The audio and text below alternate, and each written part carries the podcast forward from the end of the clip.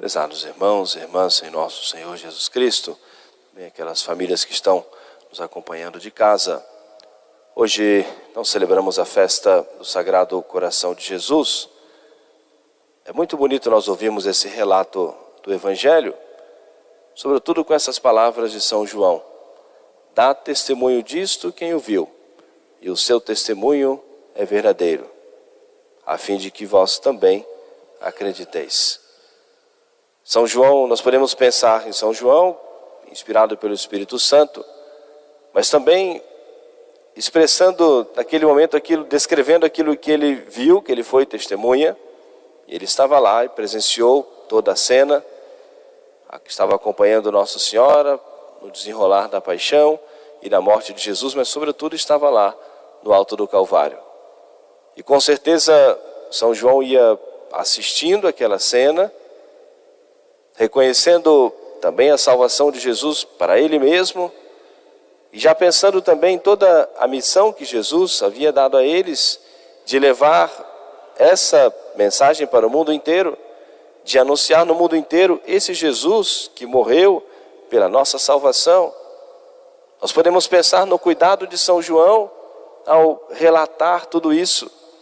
Os detalhes, aquilo que ele viu, Jesus já morto, e ainda vai ter o seu corpo, o seu coração profanado, trespassado pela lança, e que vai fazer derramar até as últimas gotas de sangue e água. E São João escrevendo, já pensando em todos aqueles que no decorrer de toda a história iriam meditar nessa passagem do Evangelho e contemplar né, esse coração de Jesus né, oferecido pela nossa salvação. Na primeira leitura que nós ouvimos, o apóstolo São Paulo faz como que uma prece, uma súplica a Deus, para que o amor de Deus esteja enraizado, crie raízes profundas no nosso coração, para que nós, ao meditarmos e contemplarmos o coração de Jesus, consigamos como que adentrar um pouquinho mais no coração de Jesus, não só friamente, não é, participarmos hoje da Santa Missa, celebrarmos com a igreja a festa do coração de Jesus, mas meditarmos um pouquinho tudo aquilo que Jesus quis padecer e sentir no seu coração. Jesus veio manifestar somente a sua bondade, a sua misericórdia, o seu perdão.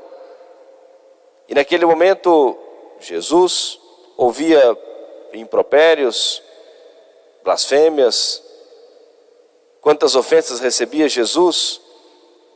Com certeza, Jesus olhando para Nossa Senhora pura, imaculada e ouvindo tantas coisas ruins, tantas besteiras, tantas blasfêmias, tantas zombarias, a conversa, né, aquilo que corria entre os soldados pagãos romanos. Jesus, no alto da cruz, contemplando muitos que estavam ali, clamando pela sua morte, e que talvez tivessem comido do pão milagroso multiplicado para aquele povo, e tivessem ao menos presenciado muitos dos seus milagres.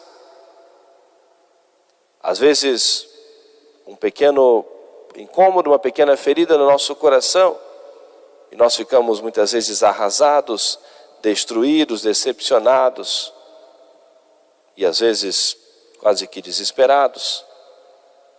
E Jesus sofria de tudo aquilo, a ingratidão, as traições.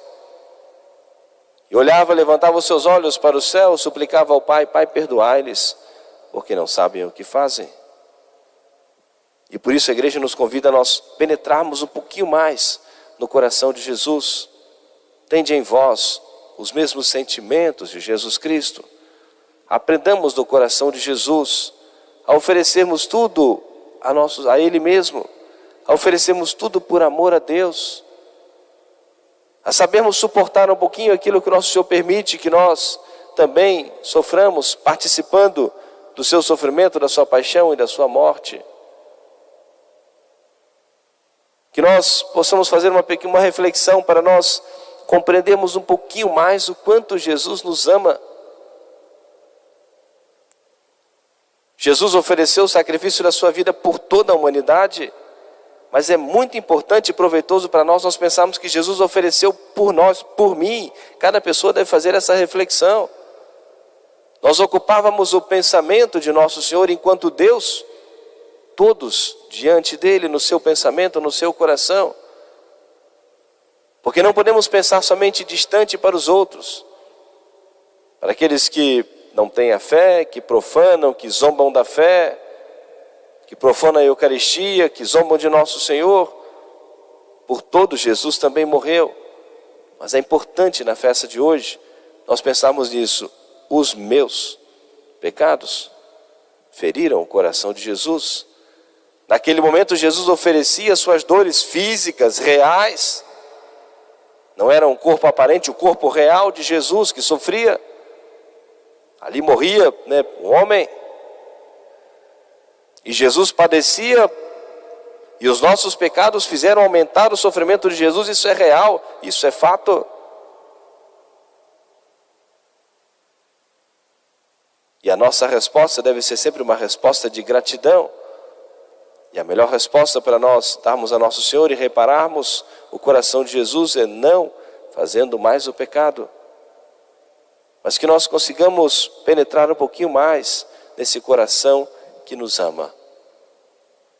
Esse Jesus que havia dito: aquele que tem sede, vem a mim e beba. E esse mesmo Jesus, agora aqui no alto da cruz, diz: tenho sede. Quase que implorando, almas reparadoras, almas que possam desagravar o seu coração, almas que possam querer estar na sua companhia.